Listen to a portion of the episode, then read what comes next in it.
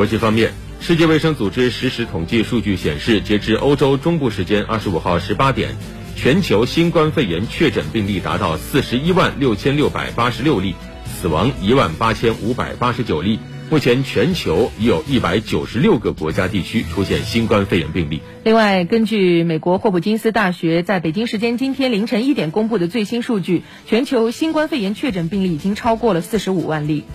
我们再来关注一下中国第三批赴意大利抗疫医疗专家组的情况，他们已经于当地时间二十五号下午的四点三十分抵达了米兰马尔彭萨机场。专家组同机还携带了一批由福建等地捐赠给意大利的医疗救治物资和防护用品。